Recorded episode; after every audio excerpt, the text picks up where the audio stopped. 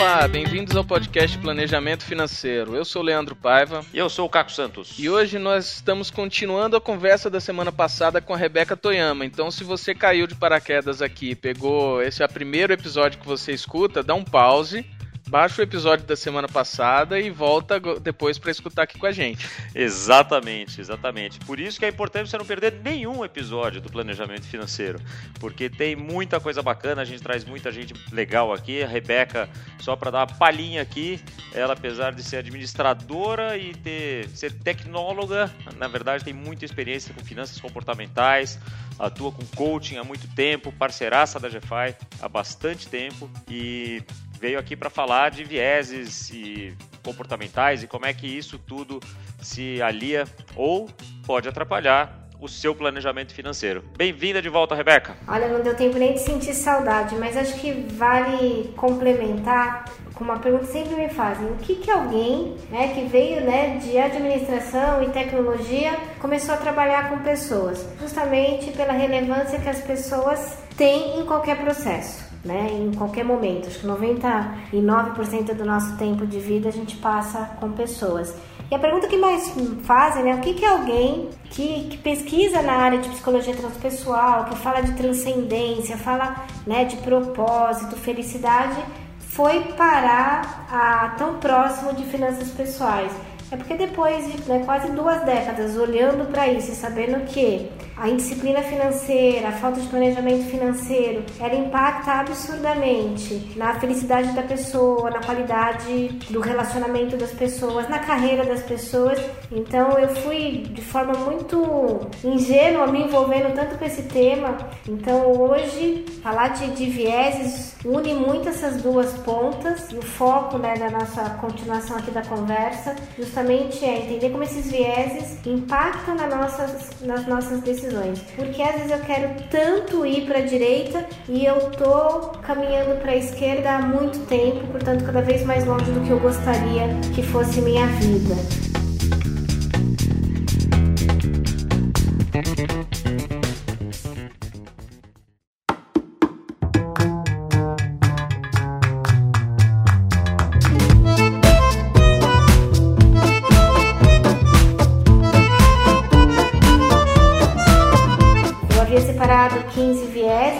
Conseguiu matar metade da lista no último episódio. Então hoje a gente vai dar continuidade para eles e eu queria começar, quer ver com o que acontece muito, que é o viés da confirmação. Aqui eu brinco quando você fala, ah, eu quero comprar um carro X. É uma coisa inacreditável, né? Você olha para a rua, o carro X aparece na cor vermelha, azul, rosa. Você para na garagem do seu condomínio, parece que só tem aquela marca de carro. Até que chega uma hora que você fala assim, caramba, é um sinal, eu preciso trocar de carro, né? Eu sabia que eu tenho, né? Tava na hora realmente de, de trocar de carro. Então o, o viés da, da confirmação ele traz, traz essa característica que é como se o nosso cérebro se organizasse para provar as nossas teorias. Né? Realmente, né? eu queria uma, comprar um tênis, um relógio, etc. E eu abro a revista e tem lá anúncios e mais anúncios sobre aquele objeto que eu gostaria de comprar e nem sempre eu tenho disponibilidade financeira.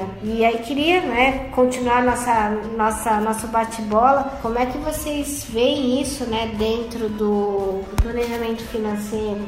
Eu acho que tem uma coisa desse viés de confirmação que é de fato psicológico, né? Fala, puxa, eu queria comprar um carro azul, e daí você começa a ver todos os carros azuis que sempre estiveram lá, mas você presta mais atenção neles, né? Uhum. Mas, junto com isso, a tecnologia de hoje também ajuda a confirmar várias coisas, né? Porque você entra seu, na sua internet, procura lá, lavadora de roupas, uma vez, e você vai passar as próximas semanas, é, a hora que você abrir sua internet, vendo propaganda de lavadora de roupa. E isso não tem nada a ver com viés de confirmação, tem a ver sim com algoritmos né, do, das empresas, né, do, dos Googles, da vida, etc. Fala, puxa, ele estava interessado nisso, então vou mostrar outras coisas. Cara, viagem para Cancún. E vai aparecer um monte de nas próximas semanas ali, tudo que você abrir no Facebook, no Instagram, etc, vai vir com coisas relacionadas a É o algoritmo, mas ele colabora pro seu viés de confirmação, né? Totalmente, totalmente. Mas é preciso não achar também, puxa, eu tô louco, né? Que eu nunca tinha visto isso e agora tá aparecendo, é porque o algoritmo sabe do viés de confirmação. O que, aliás, me traz uma pergunta sobre isso, porque a gente falou na semana passada sobre esses vieses e falou da viés do otimismo, falou bastante da ancoragem também, né? Da maldição do conhecimento. É, eu li uma vez um artigo falando que. uma discussão falando que os vieses podem ser usados meio que pro bem ou pro mal, né? Qual é a sua opinião sobre isso? Sim, podem ser usados para o bem, tanto para o bem quanto para o mal. Você pode, por exemplo, levar um assunto para a tua equipe, para a sua empresa e depois providenciar que o ambiente, né, por meio de, não tem que falar talvez de nudges de novo, porque aí vai virar um nudge, né? Então eu vou lá dar uma mensagem para as pessoas a gente teve a recente experiência da Heineken, né? A Heineken patrocinou uma experiência grande com relação a isso. Então, olha, be não beba antes de dirigir. Daqui a pouco você olha o guardanapo, tem uma frase. Você abre o, o cardápio, tem uma frase. Né? Você vai pagar a conta, vem aquela né, frases relacionadas a não dirigir embriagado, não dirigir após um mínimo copo de, de cerveja. Então, todas essas, essas, esses vieses, eles podem sim ser combatidos combatidos a partir do momento que a gente sabe que eles existem e a partir do momento que a gente entende como é que funciona a arquitetura de, de tomada de decisão e quando a gente também entende, né, consegue criar um nudge, um nudge positivo, apesar que seria pleonasmo, porque nudge ele é positivo, o negativo de nudge chama sludge, né? Quando a gente usa essas ferramentas para o mal, elas, elas vão chamar sludge. Nesse caso, pode ser usado para o viés positivo, né? a gente às vezes dentro de empresas usa usa isso de forma bem sábia para fixar um conhecimento. Nossa, a gente ouviu na reunião aquilo e agora, olha, apareceu aqui né, no refeitório, apareceu aqui né, no bloquinho de nota. Realmente isso é uma tendência, eu acho que realmente a gente deveria prestar atenção nisso, né? É, eu me lembro nesse artigo, o exemplo que eles davam era justamente de restaurante, né? Que os restaurantes, restaurante que era preocupado, restaurante de uma empresa, preocupado com a saúde dos funcionários, eles colocavam a salada sempre antes de frituras ou de outras coisas que não eram tão saudáveis para meio que estimular as pessoas já encher o prato com coisa saudável antes de colocar coisas menos saudáveis. Até o tamanho do prato, e daí eles falavam isso no, no, efeito ancoragem, né, que a gente discutiu aqui semana passada. E daí, por outro lado, outros restaurantes, daí mais comerciais, que vão colocar cheiros, cores e usar essas todos esses viés cognitivos que a gente está falando aqui para estimular a pessoa a consumir mais, né? Porque ele está lá para dar lucro, né? E não, não necessariamente para cuidar da saúde do consumidor, né? É, e essa coisa de restaurante é bacana porque você consegue praticamente estudar muito de comportamento, principalmente em buffet por quilo. Então eu, eu, brinco. Quem já foi almoçar comigo em restaurante por quilo sabe que eu entro no restaurante, vou lá no final da fila e volto. Primeiro porque as coisas mais caras e por talvez as mais gostosas vão estar tá lá no final. Então no começo tem pastel de vento, que é só farinha e fritura, né? Tem arroz, tem tudo que o valor, né, é menor, né? O investimento que o restaurante fez naquilo é menor. Aí eu brinco, né? O carpaccio de salmão, né? O sashimi, eles vão estar tá lá no final. Porque aí teu prato já tá tão cheio, já tem tantas outras coisas que realmente vai ser, né? Você nunca vai pegar um restaurante que logo no começo tem os produtos de valor, porque é uma arquitetura, né? A posição do buffet interfere na nossa escolha. Eu faço exatamente isso que você falou aí no, no buffet, porque eu comecei a perceber também é exatamente isso que você estava falando. Só que outro viés que eu gosto muito, e eu acho que deve ser o mais, talvez, conhecido, é o efeito manada, né? Eu acho que é o mais comum, assim, quando muita gente está fazendo, eu vou fazer também porque deve ser bom, porque muita gente está fazendo. E aí mais gente faz e, e continua crescendo isso, né? O que, que você fala do efeito manada? Claramente com Bitcoin foi uma coisa importante, né? No começo de 2019. Uhum, é, efeito, efeito manada, ele é, a gente até comentou ele no episódio anterior. Então é a tendência né, das pessoas fazerem algo porque as outras pessoas estão fazendo. Quando a gente vai estudar comportamento, a gente vai olhar muito duas coisas que são os adjetivos e essas palavras de generalismo.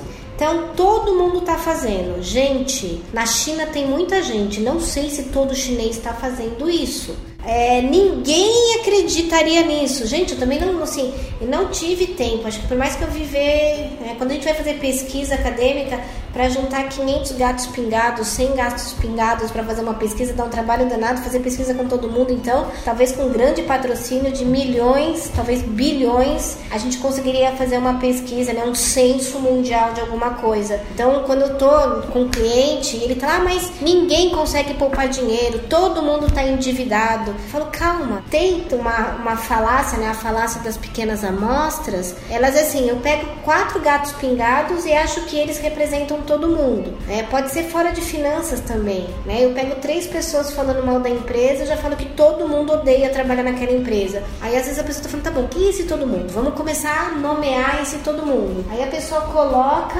aquele número, eu falo, poxa vida, mas a empresa tem 200 funcionários, 500 funcionários. Outro dia uma pessoa, não, mas eu conheço, né, o viés, né, eu conheço a pegada empreendedora. Poxa, quantos empreendedores você conhece? Ah, centenas. Eu falei, tá, nós somos em milhões. Né? Você pega 100 e dividir por milhões, nós estamos falando de uma amostragem de 0, alguma coisa. Você está dizendo que você conhece um universo porque você testou uma amostragem de 0,1. Usar a retórica racional para ajudar o cliente, ajudar a pessoa entender o que a bobagem que ela está falando é quase que um duelo né, de esgrima, né? Você tem que com muito cuidado mostrar que ela, coitadinha, ela está sendo atacada por um viés cognitivo e ela não está percebendo. E o Manada ele é muito, muito cool, né? Ele, ele, ele move mercados financeiros às vezes de forma destrutiva por conta do efeito, do, desse efeito de. Independente do que eu acredito, tô vendo todo mundo ir pra direita, eu vou pra direita. Não importa. Mesmo que eu seja contra aquilo, tá todo mundo indo, eu vou também. Ou mesmo que eu não tenha informação nenhuma sobre isso, né? Eu vi um exemplo de efeito manada desses de pesquisa também que eu achei fantástico. Eram pessoas numa sala de espera, todas as pessoas, menos uma, sabiam o que estava acontecendo, né? Tocavam uma buzina e todas levantavam, menos essa que não sabia o que estava acontecendo. Aí tocava de novo, todas levantavam. Daqui a pouco essa que não sabia o que estava acontecendo começava a levantar também, já que todo mundo está levantando, ela também levantava. Por quê? Ela não sabia por quê. Simplesmente porque os outros estavam levantando, ela levantava junto. Vou pegar um outro que é bem bacana antes de falar de dois aqui que são quase primos, mas que é o viés da disponibilidade, ou como alguns outros autores chamam, de heurística da disponibilidade que é que a tendência né, uh, na qual as pessoas predizem a frequência de um evento baseando-se no quão fácil conseguem lembrar de um exemplo. Então você imagine você tomar a decisão da sua vida, uma decisão importante, baseado no que aconteceu ontem, numa experiência que você aconteceu ontem. Então esse viés da disponibilidade é como se nosso cérebro, quando ele precisasse buscar uma informação para fazer uma escolha, tomar uma decisão, ele vai recorrer à nossa experiência mais recente. Então se você comeu uma beterraba azeda, né, e alguém te oferece uma beterraba, na hora você vai falar que você não quer aquela beterraba, porque ele vai buscar a informação mais disponível na sua, na sua memória. E quando você não tem algo recente, aí é mais maluco ainda. Não é que teu cérebro vai parar e vai buscar buscar informação fora, fazer uma pesquisa, questionar, buscar de quem já passou por aquela experiência. Ele vai dentro do cérebro mesmo buscando quando foi a última vez que você comeu uma beterraba. Então, se você comeu uma beterraba com dois anos de idade, ela estava ruim, e nesse momento você tem que fazer uma escolha relacionada àquela beterraba, você não vai checar no mercado de beterrabas o que está acontecendo com os especialistas de beterraba. Você vai tomar a decisão baseada naquela experiência que você teve na primeira infância com a beterraba beterraba. E pode ser beterraba, pode ser investimento, pode ser relacionamento com aquele tipo de pessoa, uma loura, uma morena, uma mais velha, né, uma pessoa de determinado país. Então esse, esse é, né, o viés da disponibilidade ele causa muitos, muitos e muitos, muitos danos ou prejuízos na, na no nosso processo de tomada de, de escolha, né, tomada de decisão. Isso a gente tem dezenas de exemplos, né, com planejamento financeiro. Gente que um dia comprou uma ação e fala: Eu nunca mais invisto em ação porque eu perdi dinheiro com ação. Uhum. Isso a gente escuta demais no planejamento financeiro. É, sempre deu certo. Comprei imóvel, reformei, vendi, sempre deu certo. Quantas vezes você fez? Uma, mas sempre deu certo, né? Parece que todas as vezes na, na vida aquilo vai acontecer, né?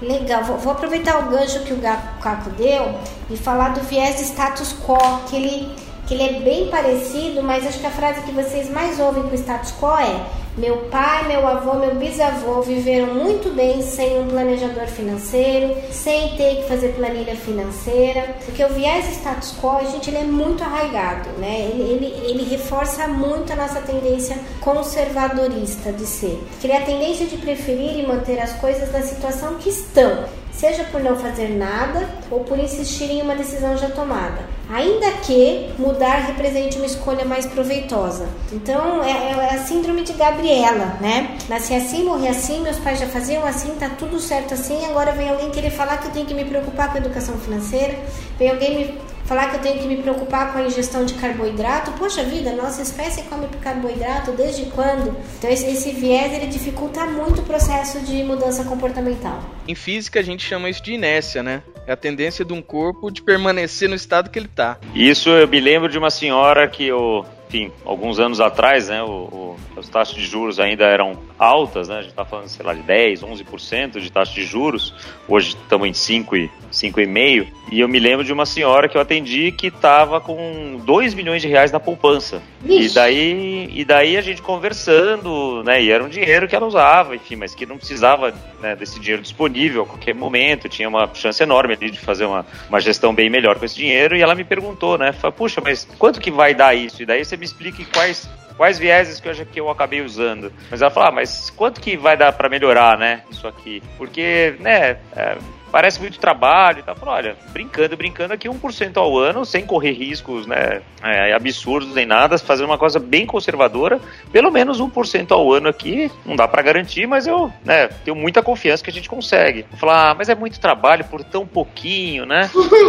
e daí eu, aí eu lembrei, talvez, né, aí você, a professora, me corrija se eu estiver falando bobagem, mas daí eu pensei, puxa, a ancoragem tá, tá errada aqui, porque 1% realmente é muito pouco. E daí ela, a gente acabou ali a conversa, ela falou, né, nesse momento ela falou aqui, então deixa para lá, no viés do status quo, e eu como tinha percebido que eu estava usando ali a, a, ancoragem da forma errada, quando ela me perguntou, bom, e quanto eu te devo então, né, dessa consulta aqui, eu falei, olha, a senhora não me deve nada, mas eu queria te fazer um cheque aqui de 20 mil reais. Ela falou, como assim, né? Eu falei, não, eu queria te pagar 20 mil reais aqui, aliás, eu queria te pagar todo ano 20 mil reais. É, a senhora teria algum bom uso para 20 mil reais adicionais que a senhora não tem hoje? Ela falou, mas eu não estou entendendo. Eu falei, porque esse é o valor que a senhora está deixando para o banco por ano, deixando o dinheiro da poupança. É 1% de 2 milhões de reais. Então a senhora está deixando 20 mil reais de presente para o banco. Eu queria talvez que a senhora aproveitasse esse presente. Daí ela falou, ah, agora estou entendendo.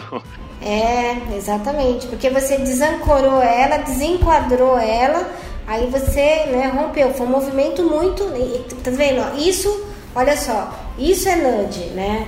Que ó, você não proibiu ela, até porque não, né, não tem como coagir, você não tinha como negar nada. Isso é assim, né, às vezes os planejadores perguntam: "Meu Deus, como é que eu levo o NUD para prática, tal?" É justamente da forma que você fez. Mas aí você deu, né, me deu um gancho para falar do primo do status quo, que é o viés da ambiguidade, que ele também está muito relacionado a esse conservadorismo do status quo, que essa senhora me parece que ela também sofria, estava com esse viés, que é o que? Eu vou evitar uma opção desconhecida. Então, eu vou tomar uma decisão por menos informação que eu tenha para evitar uma ambiguidade. Então, aquela coisa de sorvete de chocolate de morango, eu, é fácil escolher chocolate ou morango. Aí a gente vai nessas sorveterias malucas que tem 24 sabores numa geladeira e mais 48 na outra, você fica um pouco perdido, desorientado. Então, por exemplo, esses combos que tem, como vamos falar do McDonald's, número 1, 2, 3 e 4, hoje uh, tem esses combos na hora do almoço, né, sobremesa, isso, aquilo, eles facilitam o nosso processo de decisão, porque no efeito ambiguidade, talvez eu nem entre naquele restaurante que fica mais difícil escolher, fazer a combinação, né, de do, do que com que, sei lá, que põe um negócio aí no macarrão e me serve, já escolhe a sobremesa, de preferência combina com vinho, orna com azeite e tá tudo certo. Então, se poupança para ela era uma decisão, por mais que ela abrisse mão de 20 mil reais por mês, mas era o conhecido dela. Aí você começa Se eu sair da poupança, esse cara vai começar a me falar aquele monte de letrinha, LC não sei o que lá, COI não sei o que lá. Eu, eu não quero isso, isso gasta energia, então eu vou ficar com conhecido, independente do custo que isso me tiver, para evitar essa tal de ambiguidade. Entendi.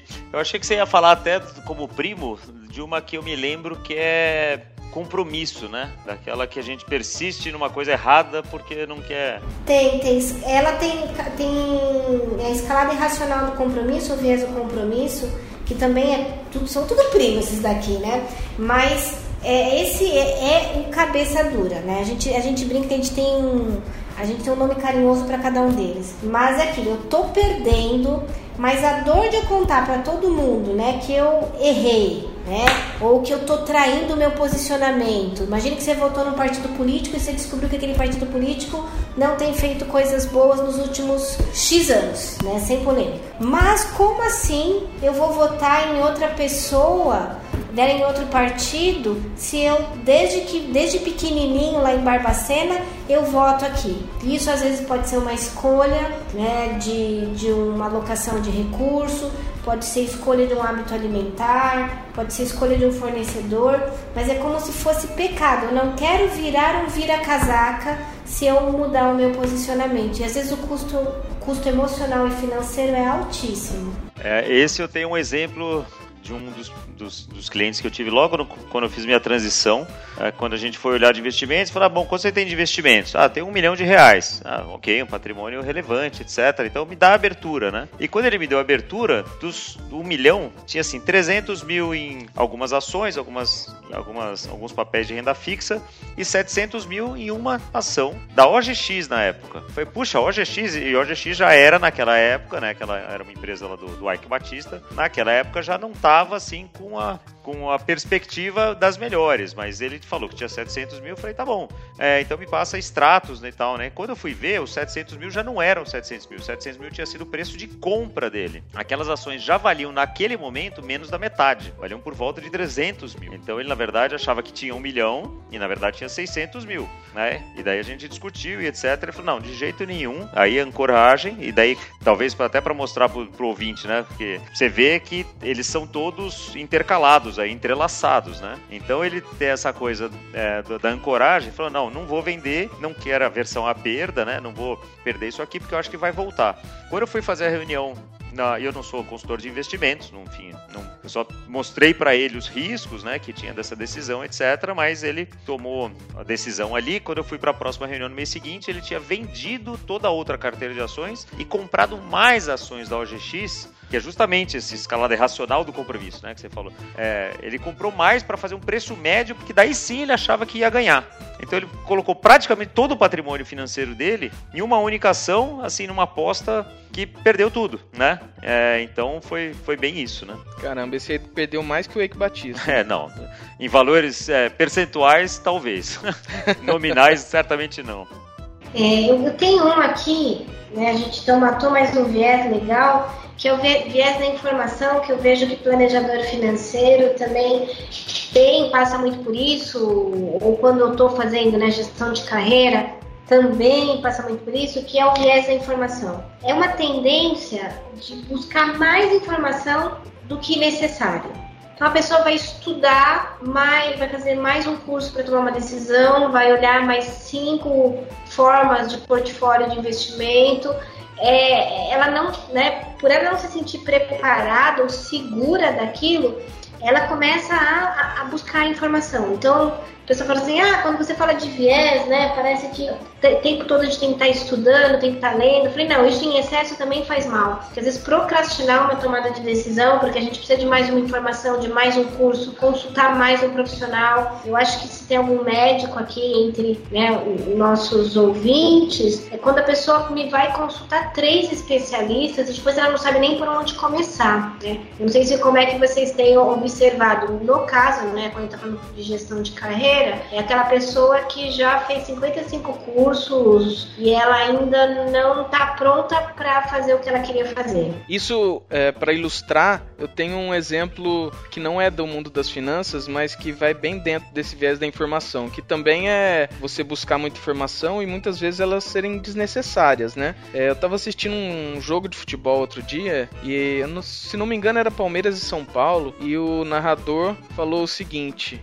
Bom, nesse tipo de competição, há 10 anos o Palmeiras não ganha do São Paulo. Só que essa informação, apesar de correta, ela era irrelevante, porque o São Paulo e o Palmeiras não jogavam nesse tipo de campeonato há muitos anos, ou seja, ah, são dados tão antigos e tão irrelevantes que não fazia o menor sentido. E ele passou essa informação como algo importante. Foi interessante porque isso foi não, não passou despercebido do pessoal. Teve uma chuva de comentários nas redes sociais desse narrador falando justamente da irrelevância da informação que ele passou. Eu, como São Paulino, tenho que concordar que era absolutamente relevante. Apesar de concordar que o São Paulo realmente não estava ganhando nada. Mas vamos lá, Rebeca. Bom, Caco, já que você também é São Paulino, eu vou deixar você escolher o último viés. A gente tem a ilusão de controle e o viés da sobrevivência sobrevivência. São dois é, vieses bem atávicos, assim, bem, sabe? É, mas. O que, é, que, que é atávico? É aquilo que já está dentro da gente há muito tempo, a gente já não sabe nem por que, que faz isso, mas ainda faz. Sobrevivência é mais legal. Olha, é, imagine que. Vamos supor, ah, eu passei por uma, por uma desgraça ou passei por um problema muito grave, né? E, e aí eu passo a dar atenção e ouvir pessoas que passaram por aquela mesma experiência. Ele faz muito parte do, dos vieses de seleção. Né? Então pode vir um planejador falar, dar toda orientação, né? No meu, meu caso, pode vir um excelente coach, dar todas as orientações específicas, mas se eu, né, ou aquele planejador, ou aquele profissional, ele não passou por aquela experiência que o cliente passou, as informações são invalidadas, por mais que elas sejam é, importantes, né? Porque na percepção dele, a gente não, não tem a, a mesma perspectiva de ele ver aquele assunto, porque a gente não passou por uma situação dele. Então, pode ser às vezes, ai, uma mulher divorciada. Como assim? Esse planejador tá aqui na minha frente falando um monte de coisa porque ele não sabe o que é ser uma mulher divorciada, né? Ou uma pessoa que passou por uma doença grave, né? Vamos falar de uma cardiopatia, uma oncologia, qualquer coisa nesse sentido, né? Aí ela acaba às vezes escorregando em algumas despesas ou fazendo alguns comportamentos, mas é porque você não sabe o que eu passei. No fundo, no fundo, assim, como você não teve é, passou por aquela experiência, você, independente do que você conheça ou de, da forma que você possa me ajudar, você não está apto a, a ser uma pessoa a me dar informações que alterem meu, minha, meu comportamento ou minha tomada de decisão. Né? Esse viés é bem doido. É isso a gente vê também aqui no, no, planejamento. Ah, mas puxa vida, um monte de gente eu vejo que faz isso e não vê todas as outras que não fazem, né? O que você falou, né? Um monte de gente que investe em ação, mas que não, mas que não ganhou dinheiro, ou que ganhou dinheiro. Então é, de fato, só olhar aquilo que no, no livro que você comentou da semana passada, que é o Rápido e Devagar, né? Ele coloca muito lá o que você vê é tudo que é, é. é tudo que existe, né? É a frase é, que ele o, fala lá. É. O existe. O Isaac, é. O Isaac é o que você vê é tudo que existe. É como se Isso. aquilo que você não vê não existisse, né? Uhum. É, e nesse caso é aquilo, tipo assim, né, imagine se é um executivo falando com um planejador financeiro, ai, mas ele não conhece a minha realidade, sim, eu, como assim, eu vou ter, ter tempo de ficar fazendo planilha, né, não, não tá apto a falar comigo. Ou às vezes é alguém que veio, né, né teve um, veio de uma origem simples, chegou em algum lugar, olha lá para planejador, né, numa sala com ar ar-condicionado, tudo certo. Falar, ah, a pessoa não tem a menor noção, ela não sabe o que eu passei para chegar até aqui. Então é um viés de, de seleção, como se a pessoa ficasse surda para qualquer um que ela entender que não faz parte da seleção pela qual ela passou. Ou ser um executivo, ou superar uma doença grave, ou ser né, uma mulher divorciada que criou os filhos sozinhos. Ou então esse, esse viés é como se ele nos ensurdecesse para todo o restante que não, não, não faz parte daquela seleção.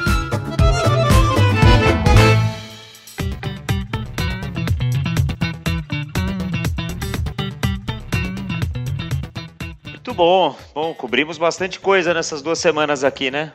O que não invalida ler o livro que você comentou da semana passada, que era o Rápido e Devagar, e a gente se encaminhando para o final aqui de mais um episódio. Você tinha falado na semana passada que tinha guardado um outro livro para esta semana. Qual que é? É? Eu guardei aqui o Nudge, né, do Richard Thaler. Vamos falar para outro Nobel. E aí uma coisa bem bacana, porque quando ele recebeu o prêmio Nobel, os livros se esgotaram. Os livros em português foi muito, né, eles desapareceram das estantes. Então, por alguns, vários meses, a gente teve aqui no Brasil ele só disponível para comprar em inglês, que é o livrinho lá com o elefantinho em capa amarela. Mas agora faz dois meses, talvez um, 60 dias, a, a editora lançou novamente em português. Então, né, para você ouvinte que não, não tem, não gosta, não sabe, enfim, não quer ler inglês, que bom, a editora lançou, tá fresquinho nas livrarias, que é o Nudge do, do Richard Thaler e do Cassius Stein. Eu tô também. lendo essa edição nova e ela tá muito boa. Tá uma delícia, não tá? tá muito bom. Muito bom. Então vocês veem, ouvinte, você vê, ouvinte, que eu estou lendo um que a Rebeca é, deu a dica e o Leandro está lendo outro. Então a gente está realmente ficando é, afiando os machados aqui para fazer o planejamento financeiro da melhor forma possível para você. É, aqui, ó, ele tá, ó, até aqui, eu dei uma olhadinha aqui, tá em alguma, até algumas promoções de lançamento, tá bem acessível o preço, e são dois livros que nos ajudam muito em autoconhecimento, entender como nossa mente funciona e também como é que os outros né, que também tem seus vieses, às vezes não, né, não, não apresenta o comportamento que a gente gostaria. Então são dois livros que ajudam muito, muito, muito a gente a ampliar o nosso olhar, não só de, de ser humano, mas como gestor, como profissional. Então, duas super dicas de livro para vocês. E ambos os autores ganharam o Nobel de Economia uhum. uh, justamente pelos temas tratados nesses livros, né? Então você vê que são acima de qualquer suspeita. Exatamente, por assim, aqui a gente só vai indicar, não precisa nem fazer muita referência, né? Tem aí o Kahneman 2002, né, com o Nobel por conta dos insights é, de pesquisa psicológica na ciência econômica, né? Para um psicólogo ganhou o Nobel de Economia, dispensa comentários, e o Richard Thaler que explicou como as pessoas simplificam suas tomadas de decisão. Então são dois livros que vão fazer assim, uma cobertura enorme no tema para quem estiver interessado em conhecer mais. Excelente. Bom, ouvinte, eu espero que você tenha aproveitado todas essas dicas da Rebeca, todo esse conhecimento aqui que ela trouxe pra gente. É, procuramos trazer aqui, né, Leandro e eu, vários exemplos aqui do que a gente vê aqui no nosso planejamento financeiro, com todos os nossos clientes também, para tentar até trazer um pouquinho mais para nossa vida cotidiana, com tantos exemplos que a Rebeca deu aí também. Espero que você tenha gostado. Fique ligado aqui, né? Sempre esquece de falar para seus amigos, né? Curtir, mandar comentários pra gente. Você que tem um tema bacana que você quer ouvir, você quer que a gente entreviste alguém, manda pra gente aí nos nossos canais, que a gente vai atrás e vamos buscar esse conhecimento aqui, porque esse podcast é feito para você. Quero agradecer a oportunidade, Leandro Caco, de compartilhar. E para você que nos ouviu, agradecer a atenção e do fundo do meu coração, que todo esse conteúdo realmente possa trazer as respostas que você estava procurando na hora que você clicou nesse podcast. Valeu, um grande abraço.